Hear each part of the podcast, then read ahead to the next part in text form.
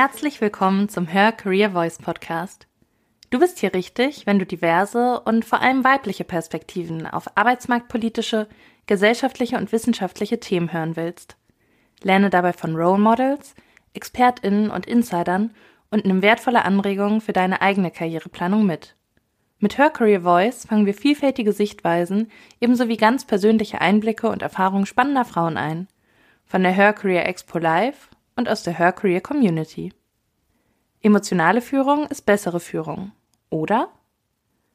Neun von zehn Angestellten würden bei ihren Arbeitgebern bleiben, wenn der direkte Vorgesetzte empathischer wäre. Umgekehrt heißt es, 90 Prozent bleiben nicht, wenn sich der Führungsstil nicht ändert. Es ist Zeit für eine neue Führungsgeneration, die alle ihre Intelligenzsysteme nutzt. Hirn, Herz und Bauch. Nur dann gelingt es, Menschen mit unterschiedlichen Hintergründen zusammenzubringen und gemeinsam Lösungen zu finden, die man nicht alleine schafft. Darüber, wie das gehen kann, klärt heute Professor Heidi Stopper auf. Stopper hat viele Jahre als Führungskraft und Vorstand im Personalbereich gearbeitet. Heute ist sie Unternehmerin, eine der gefragtesten Top-Management-Coaches und Beraterin zum Thema Karriere und berufliche Positionierung. Sie sitzt in etlichen Beiräten, ist Kuratoriumsvorsitzende der Makromedia und leidenschaftliche Förderin von Frauen im Berufsleben.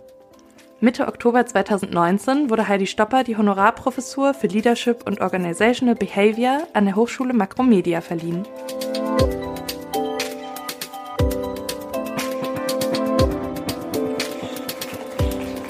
Oh Gott, oh Gott, ich komme immer schon ins Schwitzen, wenn ich angekündigt werde. Eine mit ganz langjähriger Erfahrung.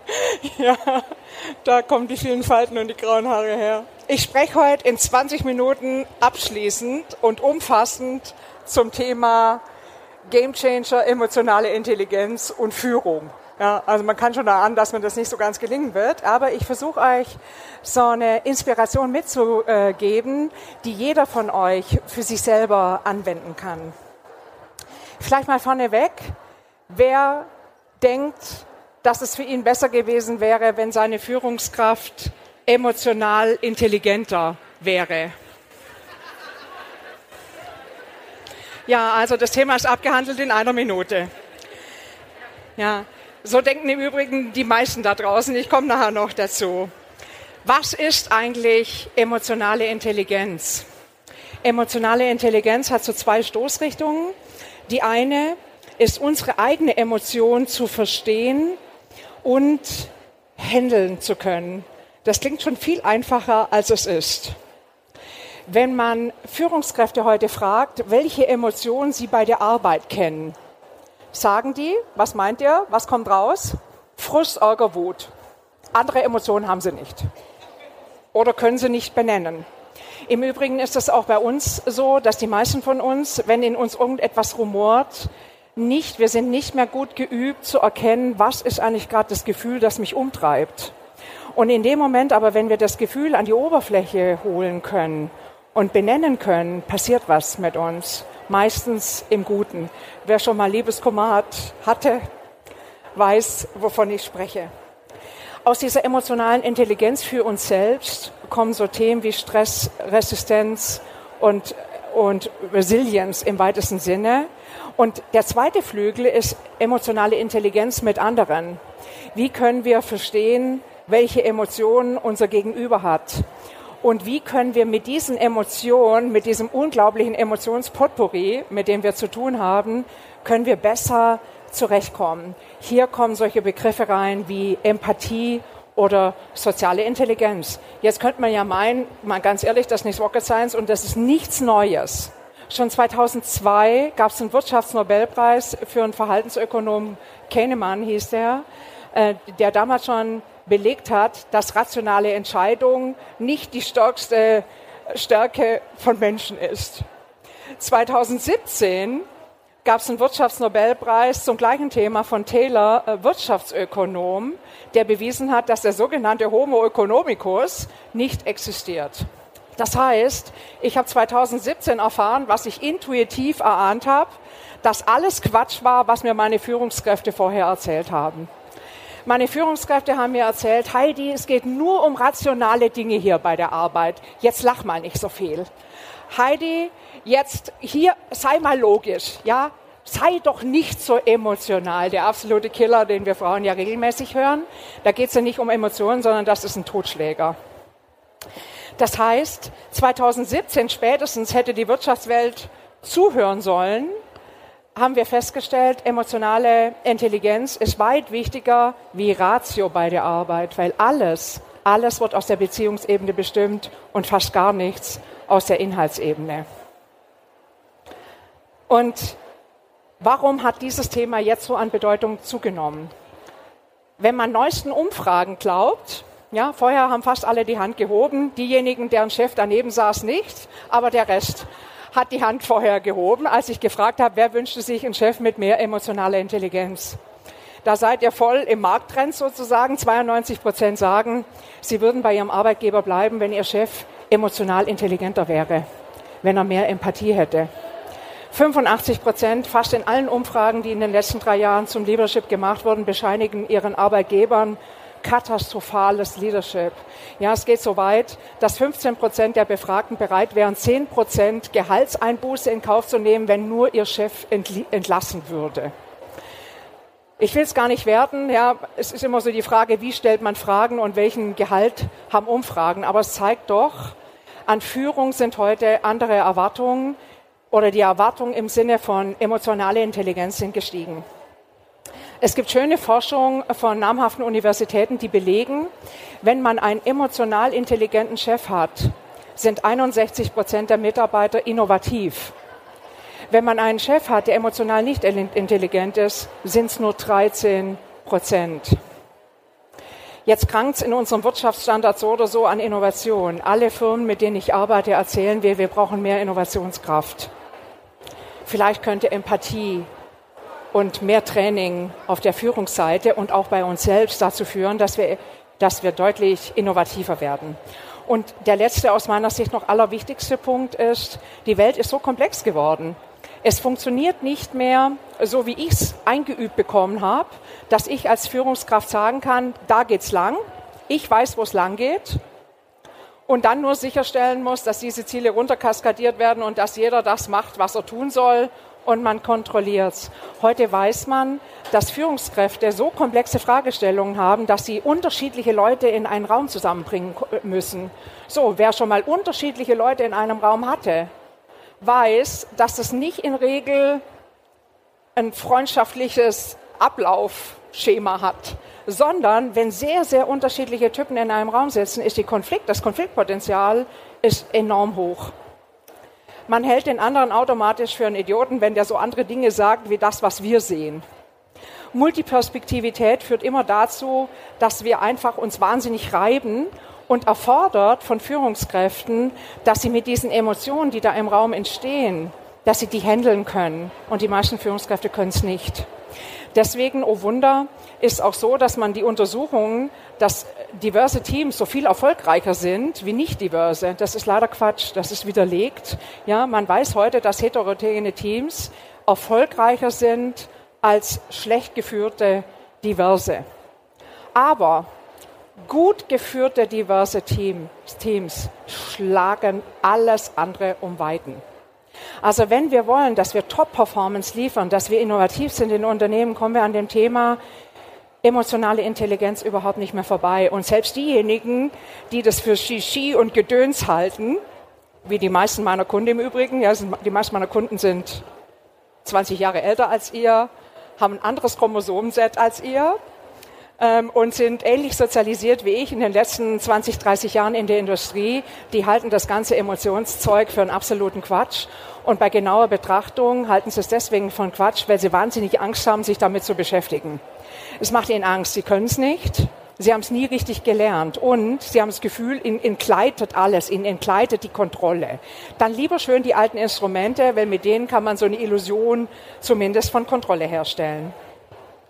Ich habe vorher auf dem wunderbaren PayPal-Stand äh, einen Becher geklaut. Warum habe ich das gemacht? Also ich habe gefragt und durfte ihn dann mitnehmen. Wir wissen heute, das sind wir. Wir haben zwei Ebenen von Entwicklung. Die eine Ebene ist die horizontale Entwicklungsebene und die zweite Ebene, die wir meistens total brach liegen lassen, das ist die vertikale. Auf der horizontalen Ebene fangen wir an, in der Schule uns auszubilden. Da lernen wir Skills. Da lernen wir Know-how.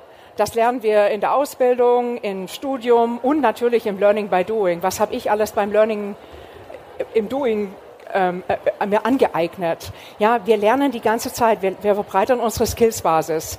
Aber wenn ich ein großes Gefäß, eine große Persönlichkeit möcht, sein möchte, die wirksam, die wirksam schwierige Themen bewältigen kann, muss ich vor allem auf dieser Ebene hier lernen. Das nennt man vertikales Lernen.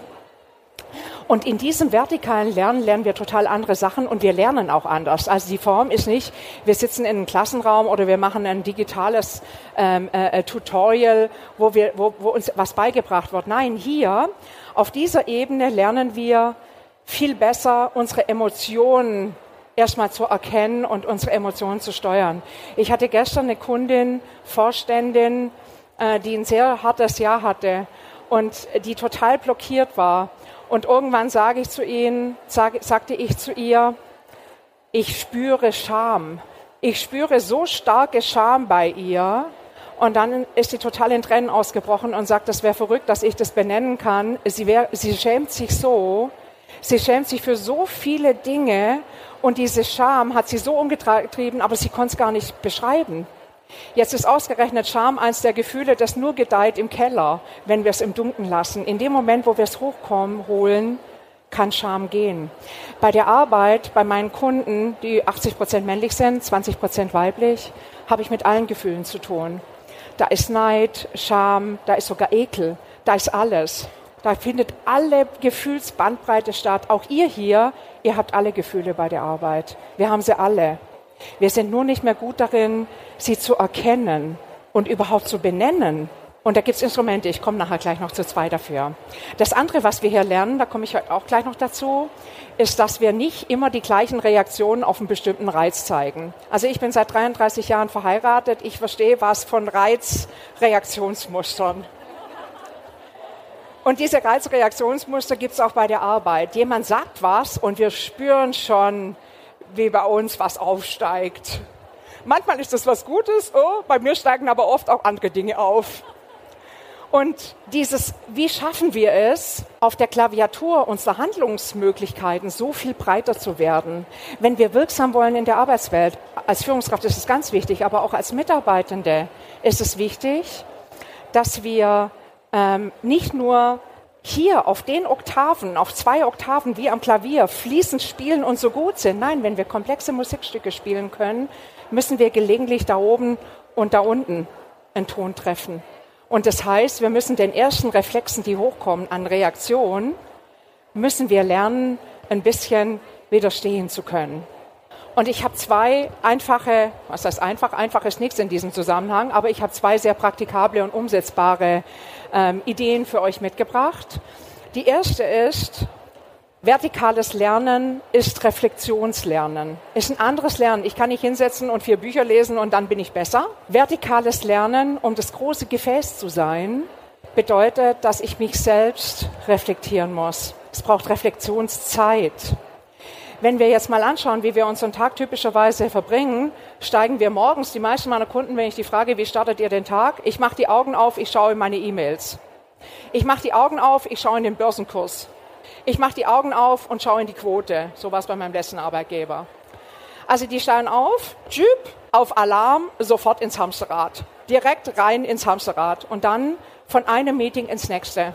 Wenn ein Meeting dann noch ganz Grütze war, spielt es auch keine Rolle. Wir schütteln das auch nicht ab. Wir gehen einfach direkt ins nächste.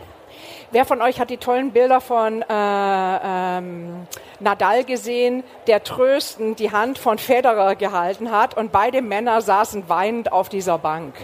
Ein wunderschönes Bild. Federer war deswegen so ähm, äh, stark und hat sechs Jahre die Weltspitze dominiert, weil er mental einer der stärksten Spieler war. Man weiß heute, der, der gewinnt, ist nicht der, der die beste Technik hat. Wenn ich das in die Businesswelt übertrage, ist es genau das Gleiche. Der, der am wirksamsten ist und auch die schönste Karriere macht und Dinge am besten nach vorne bringt, ist nicht derjenige, der inhaltlich am besten Bescheid weiß, sondern derjenige ist am meisten wirksam, wie im Tennis auch, der sogenannte In-Between-Point-Rituals hat zwischen den Punkt liegenden Rituale. Bei den Tennisspielern, immer wenn das ungerade Punkte sind, dann gehen die ja auf die Bank und dann sitzen die da drei Minuten. Die meisten gucken nach unten und schmeißen sich noch das Handtuch über den Kopf. Die Bilder kennt ihr aus der Presse. Was machen die in diesen drei Minuten, die die da haben? Die die, die geißeln nicht sich selbst, warum sie den letzten Punkt vergurkt haben. Die grübeln auch nicht in den drei Minuten, wie sie es im letzten Punkt hätten besser machen können. Weil wenn sie das nämlich tun, gehen sie mit negativer Aufladung in den nächsten Punkt. Was das entscheidend, um den nächsten Punkt zu machen, ist, dass ich abschütteln kann, was vorher war und dass ich mit einer positiven Haltung in das nächste, in den nächsten Punkt gehe, dass ich mich fokussiere auf das, was kommt. Und wenn wir uns jetzt alle mal ganz ehrlich fragen, wie wir unseren Tag eigentlich mit unseren Meetings verbringen, dann sieht es so aus, wenn ich mir das erklären lasse. Ich renne von einem Meeting ins andere. Manche sind besser, manche sind schlechter, manche sind ganz Krütze. Aber auch aus dem mit den Krützen renne ich, ohne drüber nachzudenken, mit meiner grauenvollen negativen Haltung ins nächste. Oft sage ich auch noch, oh mein Gott, jetzt muss ich noch den Deppen treffen. Oh mein Gott, und das ausgerechnet jetzt auch noch. Wenn ich mit so einer Haltung reingehe, wird's nix. Das heißt, was müssen wir tun? Wir müssen sogenannte kleine Abstandsrituale über den Tag verteilen. Das weiß man aus der Stressforschung, das weiß man allerdings auch aus der Glücksforschung. Es kommt von beiden Seiten, kommt da eins zusammen. Man weiß heute, wenn ich den ganzen Tag als Hamster im Käfig renne, werde ich eher kein Tiger, sondern wir müssen zwischendrin Pausen machen und die müssen ritualisiert sein. Das heißt, ihr könnt euch überlegen, was passt in euren Alltag rein. Als ich noch in der Industrie war, in meiner letzten Station, hatte ich ein wahnsinnig anstrengendes erstes Jahr, weil ich einen krassen Branchenwechsel gemacht habe von Hochtechnologie in Medien. Und nach einem Dreivierteljahr habe ich festgestellt, ich kann so nicht weitermachen, ich muss irgendwas verändern. Und dann habe ich meinen Tag anders strukturiert. Statt morgens auf den letzten Drücker erst aus dem Bett zu gehen und manchmal den Kaffee noch unter der Dusche zu trinken, ich gebe es zu, so war's, habe ich morgens mein Wecker eine Stunde früher gestellt. Ich habe erstmal in Ruhe Zeitung gelesen, habe ein bisschen Klavier geplimpert.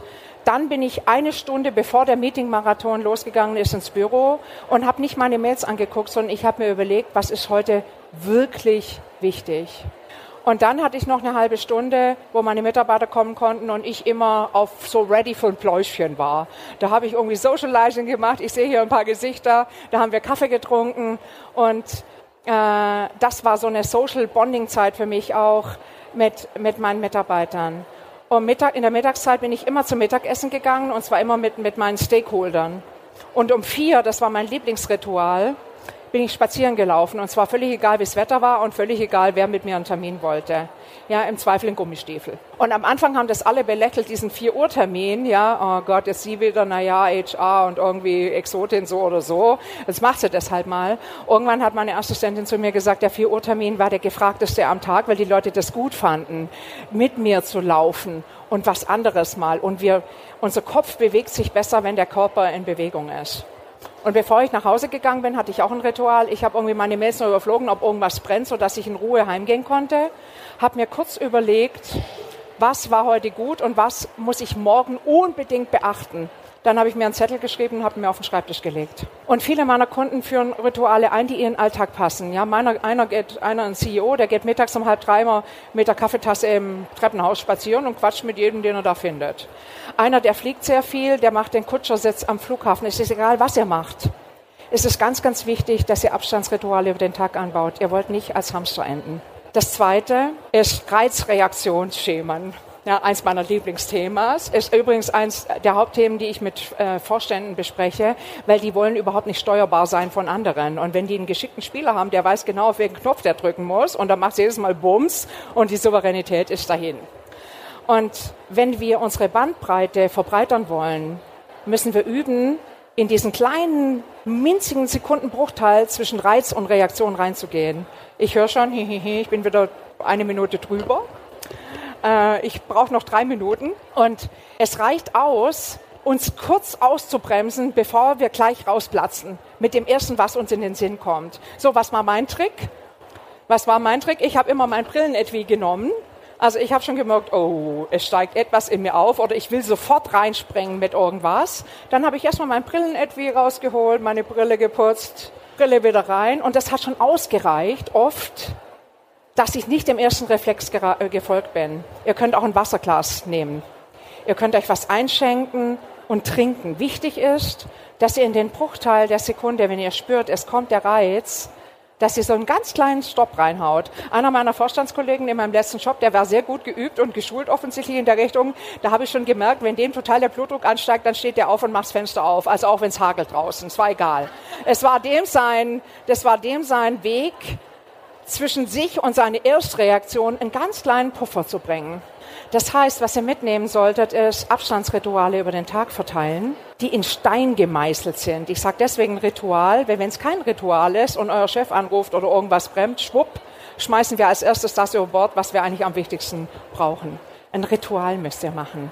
Und ich kann nur ganz dringend ermutigen, das hier mal in Augenschein zu nehmen. Ich habe die ersten 15 Jahre meiner Karriere irgendwie nur hier drauf gearbeitet. Ich habe drei abgeschlossene Studien, ich habe irgendwie zwei Ausbildungen, ich war in allen Business Schools dieser Welt. Und soll ich euch sagen, warum ich erfolgreich war? Weil ich irgendwann das hier entdeckt habe. Vertikales Lernen. Gebt euch Zeit für diese Themen. Nehmt euch Zeit für die Reflexion und werdet so große Gefäße, dass sie hier gar nicht mehr reinpassen. Ihr habt nämlich drei Intelligenzsysteme, nicht nur das hier oben, ja, ihr habt nicht nur den Kopf, ihr habt auch das Herz und den Bauch und benutzt es auch.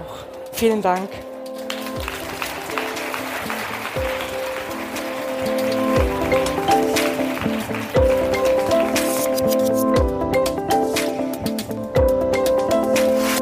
Wenn du jetzt Lust hast, in die Unterhaltung einzusteigen, dann besuche uns auf der nächsten Hör Career Expo in München und netzwerke zusammen mit tausenden ExpertInnen aus den verschiedensten Branchen und Fachbereichen. Oder fange gleich von zu Hause aus an, zum Beispiel über hercareer-network.com, ob virtuell oder im Real Life. Wir vernetzen dich gerne. Wenn du gerade eine neue Herausforderung suchst, dann probiere unbedingt hercareer-jobmatch.com aus. Bei Fragen zum Podcast schreib uns einfach eine Mail an podcast@her-career.com.